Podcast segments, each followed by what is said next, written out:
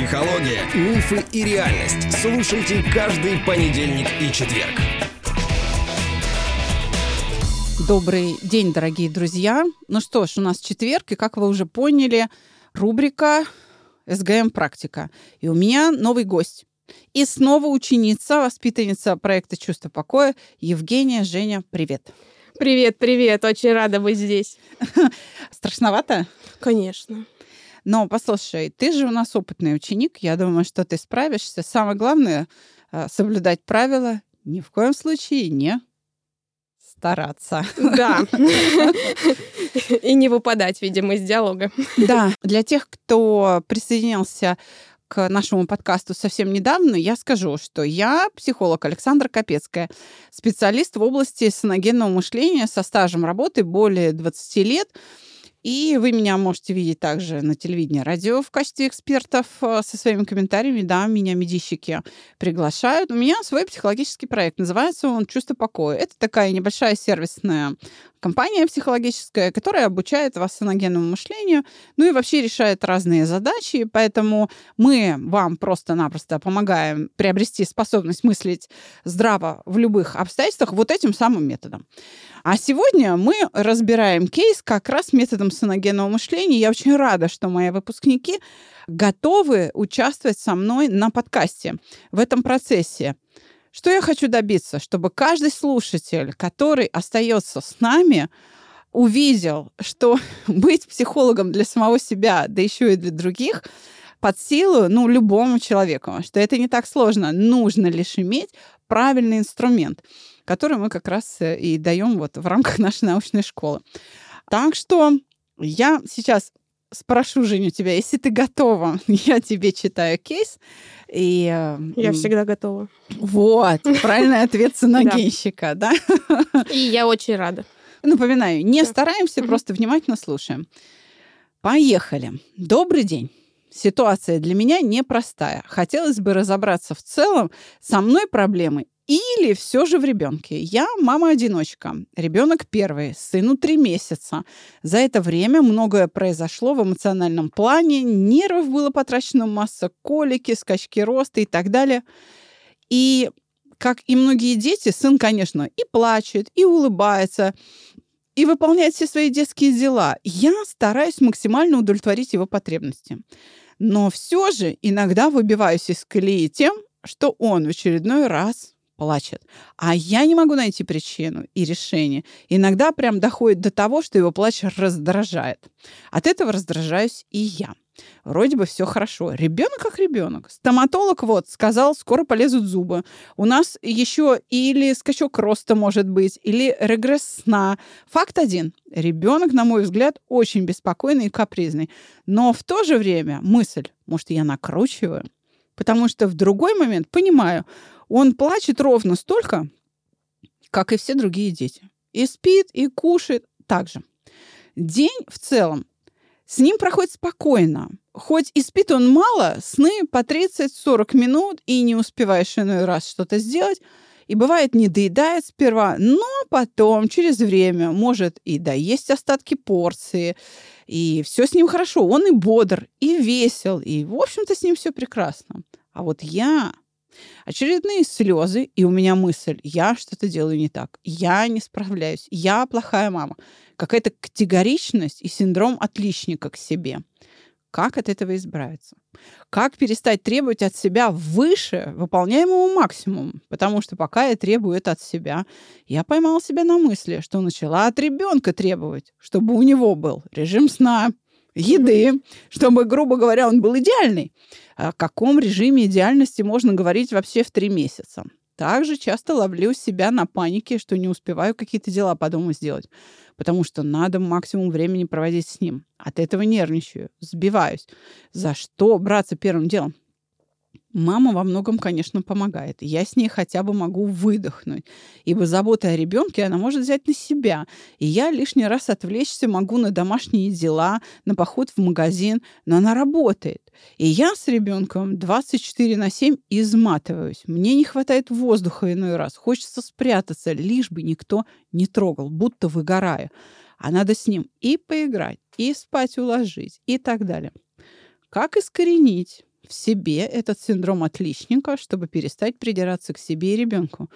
Как получить максимальное удовольствие от материнства? Недаром же говорят, спокойная мама, здоровый малыш.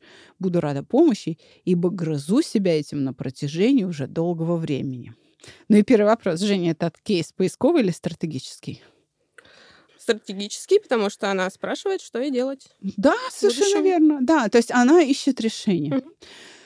Но по сложившейся традиции, для того, чтобы найти решение, а надо понять, в чем проблема. И раз уж мы с тобой психологи, немножко, Мгм. да, ну я чуть больше тебя, Ну, я любитель, получается. да, но ты сейчас в роли психолога, по сути, да, мы должны э, разобраться с тем, какие эмоции, да, какие переживания действуют на маму, их источник, и тогда можно понять, что делать. В рамках школы саногенного мышления есть там определение для каждой эмоции, то есть, скажем так, некие универсальные формулы, применяя которые, как кальку, к обстоятельствам, можно четко найти переживания, действующие на значит, участников. Ну, в данном случае мы говорим только об одном человеке, молодая женщина, автор этого кейса. Ну что ж, твои версии. Начну с того, что я ее очень понимаю, сама с таким сталкивалась, так как я мама сама. Началось все с того, что она а, показывает свою обиду на ребенка, говорит, что он там кричит, а, ведет себя не всегда идеально. А, Вот. И за этой обидой на самом деле прячется стыд. Да, А. совершенно верно. Как ты определила, что э, действует обида, и как ты определила стыд? По каким признакам? Мгм. А, на самом деле она очень много а, цитат из жизни, да, своих мыслей а, в а, тексте перечислила а, по поводу обиды. Я уже сказала, что там ребенок кричит, и как бы ей с этого обидно. Ну, в общем, Да, смотри, это действительно обида, но как мы ее определяем? Почему это именно обида, а М. не какое-то другое чувство? а, обида, потому что это несоответствие ее ожиданиям. Она ожидает, что ребенок будет себя вести спокойно и будет, э, будет таким э, милашкой, скажем так, как в рекламе, милый карапузик, и будет всегда улыбаться, кушать и спать ложиться. Да. Несмотря на то, что она понимает абсурдность этих требований. Да. Да, она понимает, но она все равно этого ждет. А вот теперь самый главный вопрос. А почему она этого ждет? Смотри, она понимает, от трехмесячного малыша, что там ждать? Какой там режим? Как ты с ним договоришься? У него еще речи-то нет. Он еще мама сказать не может, да? Только Мгм. мяу-мяу. Ну вот, что такое а, маленький ребенок? Если мама, допустим, его пеленает, так это просто вот гусеница вот эта орущая, ну как бы, да, в пеленках. Вот это вот, а, значит, чурбачок такой, да, значит, и с открытым ротиком конечно, э, нужно прилагать большие усилия, чтобы понять вообще, что он кричит-то, что ему не так. Ну, то есть что-то беспокоит, но объяснить он это не может. И она понимает, что объяснить он не может. А, И требования все равно не снимаются. Почему не снимаются эти требования, версии? А, она сама ответила на это а, тем, что сказала, что у нее синдром отличницы. Синдром отличницы и, за- получается, за ним, да, или перед ним а, стыд. Да. Вот, она стыдится, что она не идеальная мать, что у нее получается все не идеально, и ребенок иногда кричит, иногда себя ведет не иде... ну, иногда он не так хорош, как кажется, А, но когда он там засыпает, ведет себя тихо, спокойно, она себя чувствует отлично. Вот смотри, а, ты пока не нашла ответ на вопрос. М. Да, действительно, Мгм. стыд, Мгм. потому что не получается, потому что она не понимает его. Ну, чтобы решить затруднение наше с тобой, нужно конкретизировать. Вот у нее есть вполне конкретные требования к ребенку, конкретные ожидания. Например, что он должен есть еду тогда, когда я ему ее даю, а не когда он хочет. Да, да. Да. Мгм. Он должен есть ту порцию, которую я ему наложила, а не ту, которую он в состоянии съесть, например, да? Дальше. Он должен спать ложиться тогда, когда я его укладываю. И так, как э, я этого хочу, да, таким способом. Но этого действительно до конца не происходит. Мало того, и не может происходить. Значит, действительно, ты права. Обиды, они накапливаются в ней каждый раз, когда покакал не вовремя, поел не до конца, лег спать не до конца или проснулся раньше. То есть она говорит, он спит мало, там 30-40 минут. А ей нужно, например, два часа. Мгм. И вот она его уложила и ждет, что у нее будет пару часиков, а фиг вам. Да, всего лишь там 30 минут. Александра, вопрос. А можно ли назвать это неврозом стыда? Конечно, можно. Но она же себя в эту ситуацию поставила. Стыд здесь производная Мгм. от того, что она не справляется. А не справляется она, потому что она ждет то, чего не может быть исполнено. А почему она ждет то, чего не может быть исполнено? Вот что я хочу у тебя получить. Почему она ждет то, чего не может быть исполнено, хотя она понимает, что требования нереальны. Может быть, я концепция не совпадает? А вот э, Ну, это как раз со стыдом связано. Да, да, но смотри, она ребенка любит, Конечно. так, она для него что-то делает, А, да, она старается. Она Вот. старается все, ну, она полностью выкладывается для него. А, а он, получается, не видит этого. смотри, ты, да, ты нашла ответ, действительно. Она строит нереалистичные ожидания, потому что она для него все делает. Ты просто повтори. Потому что она делает все, что в ее силах. Да, смотри, она Мгм. так старается, так старается, что ей странно. Как это? Я же так старалась, чуть он не спит. Да? Я же так старалась, чуть он не ест.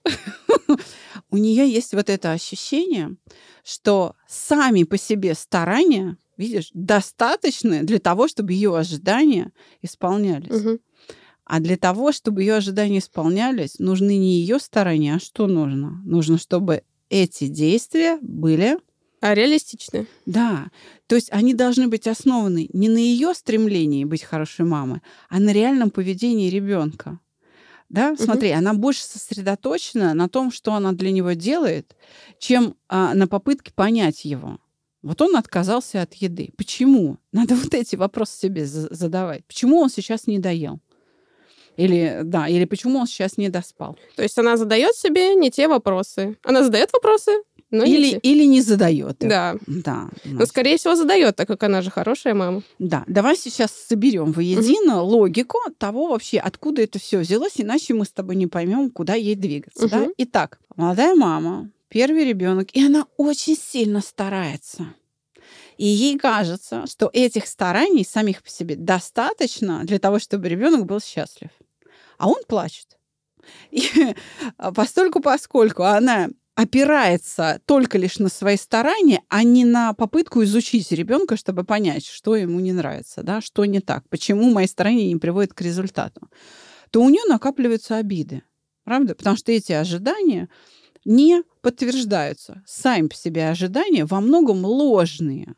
И это вот мы сейчас с тобой выяснили. А раз она не справляется, и ребенок плачет, то при таком объеме большом стараний то совершенно закономерно возникает стыд. Да, я как бы плохая мама. И это логично. Ну да, сейчас это выглядит в ее глазах логично. Но а, она правильно понимает, что так дело добром не кончится. Правда, она чувствует некую опасность. Соответственно, задает вопрос, а как искоренить в себе этот синдром отличника? Вот давай предложи стратегию. А, я думаю, что нужно ей перестать стараться и начать думать о том, что делать, как решить этот вопрос. Да, то есть ей нужно а, любопытство проявить. Мгм. Следить зачем? Вот сегодня ребенок заплакал. А когда он также плакал в последний раз? А до этого? А до этого? И она увидит закономерность. Правда? То есть ей нужно переключить усилия со своих стараний на что? На какую деятельность? Умственную, Да. А по отношению к ребенку какую? исследовательскую, то есть э, пытаться понять, почему ребенок так себя ведет. Совершенно верно. И это что будет увеличивать? Частоту достижения успеха. И, соответственно, ее невроз, да, будет Искоренен. Да, постепенно он начнет уходить, потому что она все чаще и чаще будет успешной матерью. Совершенно верно. Да, видишь? Но она задает еще более глубокий вопрос. Как получить максимальное удовольствие от материнства? А это прям философская история. Ну-ка, осилишь? Давай попробуй. Вот, конечно, она должна перестать стараться, должна заняться исследовательской э, деятельностью, чтобы вообще познать своего ребенка, пристроиться к нему. Это позволит ей быть более хорошей матерью, да? Откуда брать удовольствие? Который ей несет материнство? Удовольствие, думаю, а, если ребенок еще маленький, прогрессы его, они настолько видны, они видны ежедневно. И радоваться а, тому, что он делает, радоваться а, вот этим вот всем событиям, которые происходят вокруг нее, потому что около нее новая жизнь, новый человек. А, по факту а, он может быть вообще другой. Не такой, как она себя представляет. И это особое удовольствие быть рядом от нуля до там, какого-то возраста да, с человеком, смотреть, как он развивается. Быть, может быть, даже источником этих успехов. Ведь это же есть э, роль матери, да? Да, быть источником, согласна, и как-то помогать ему. Ну, в общем, вот такой философский ответ. Ты получаешь удовольствие от материнства? У тебя деток двое. А, да, да, конечно. Что тебе приносит удовольствие именно в качестве матери? Ну, помимо того, что ты перечислила, можешь ли чем-то добавить? общение. Ну, у меня уже дети постарше, чем три месяца. А, общение, то, что я могу общаться с детьми и а, могу... Я вижу, как я влияю на них, и это тоже определенное удовольствие. Вижу их успехи, для старшей дочки вот недавно у нас основной успех, что она закончила четверть сейчас очень хорошо, она перешла в новую школу, получила хорошие оценки. А, над этим мы очень долго старались и а, боялись, что будет не так. И ну, для меня это большое удовольствие видеть, что она старается, что она как-то показывает себя в обществе. Ну, такая взрослая позиция, я думаю, уже сейчас. Отлично. Я хочу сказать, дорогие друзья, что у нас на подкасте не вся информация и не всю пользу. Я думаю, что Женя сейчас э, не даст мне соврать. Мы в нашем телеграм-канале по вторникам публикуем полезные статьи от наших экспертов. Вот, кстати, ты читаешь их? Конечно, читаю. Они очень полезны для меня, и мне очень нравится. И предлагаю вам тоже присоединиться к нам, к саногенщикам. Комментируйте, комментируйте, делитесь этими статьями, ставьте нам лайки, а, оценки, ну и вообще приходите да, в наш теплый чатик. А, кстати, если вам нужна наша консультация, то телефон проекта 8 968 990 08 80. А я хочу продолжить разговор. Ты отучилась у нас э, на тренинге, нашей базовой тренинговой программе. Да. И сейчас на школе мышления находишься у меня, да, вот мы сейчас с тобой в процессе. Этот поток школы мышления уже перевалил за экватор. Вот как тебе это приносит пользу? Смотри, ты в целом очень быстро и хорошо разобралась с этим кейсом. И это действительно уровень достаточно близкий к профессиональному уровню а, человека с высшим психологическим образованием. А, я хочу, чтобы ты просто сейчас поделилась с нашими слушателями, как тебе это удается. Потому что в разборе кейсов часто в комментариях мы читаем фразы «Ой, такое необычное решение, я об этом никогда не думал». Во-первых, хочу сказать, что обучение для меня это в школе мышления. Это большое удовольствие. Мне очень нравится. И э, очень нравится получать новую информацию от вас. А до этого училась у Валерии, сейчас угу. э, у Александры. В общем, первое это удовольствие. От этого черпаю вдохновение. А вот в кейсе-то, как это помогает разбирать кейс? Смотри, нет, понятно, что Сейчас. ты мама, и у тебя есть опыт, но ну. этого же недостаточно, да? Нужно иметь что-то еще, чтобы вот так вот э, помочь человеку найти выход из ситуации. Здесь все знания, которые я получила в школе мышления, на шаге к себе, и, собственно, ничего более... Ну, книги Орлова читала. Приятно слышать, черт возьми. Ну что ж, дорогие друзья, давайте для вас подведем саммари. Если что, Женя, помогай мне, да? Итак, мы разобрали кейс, в котором молодая мама считает, что она не справляется с обязанностями. Это не значит, что она с ними не справляется. да? Это значит, что она так воспринимает плач ребенка, как будто она плохая мать. То есть она приписывает себе какие-то качества несуществующие. Потому что, например, матерью ей еще только предстоит стать. Если вот младенцу еще только предстоит стать человеком, ему всего три месяца от рода, да, то ей еще только предстоит стать матерью. Она всего три месяца в этой роли. Конечно, еще и ребенок первый. Конечно, что от себя хотеть-то? Она же от него понимает, что смысл хотеть от него какой-то там соблюдение режима сна и отдыха, да, если она сама-то только новоиспеченная мать. Другое дело, она, может быть, и могла бы от себя требовать, если бы ребенок был второй, третий, четвертый, тогда уже можно было бы говорить, вот, ты не справляешься. А так она еще только учится. И мы говорили о том, что если вы молодая мама, и у вас что-то не получается, то имейте в виду, надо просто остановиться и начать изучать вопрос. То есть, а почему это не получается? Что там с ребенком не так? Чего вы про него не поняли? То есть займитесь исследованием, займитесь диагностикой, потому что сами по себе старания, они вам будут вредить. Потому что эти старания создают ожидания, и если они не подтверждаются, вы входите в невроз обиды, и ваша любовь к младенцу очень быстро начнет исчезать. И она превратится в лютую ненависть к тому человеку, которого вы же и породили. И он при этом вообще не виноват. То есть он вообще не имел никакого умысла довести вас до белого коленя, правда? Так что, дорогие мамы, ну перестаньте стараться. Просто, как говорил Стив Джобс, думать надо не 24 на 7, а головой, да. И у вас все получится. Ничего страшного, не получается, да и ладно. Значит, вы просто что-то не поняли. Начните изучать. Если ребенок плачет, когда он последний раз плакал. А до этого а до этого, да, то есть собирайте статистику, делайте из этого обобщающие выводы. Ну, а я на сегодня прощаюсь с вами. Жень, спасибо большое, что была. Спасибо вам большое. И я призываю всех остальных э, саногенщиков подключаться, присылайте мне свои заявки на участие в рубрике СГМ «Практика». Но увидимся с вами в понедельник. Мы вам обещали продолжить рубрику о семейных ценностях, о семейных взаимоотношениях. Ждите, слушайте нас каждый понедельник и четверг. Всего вам доброго. До свидания. Всем пока.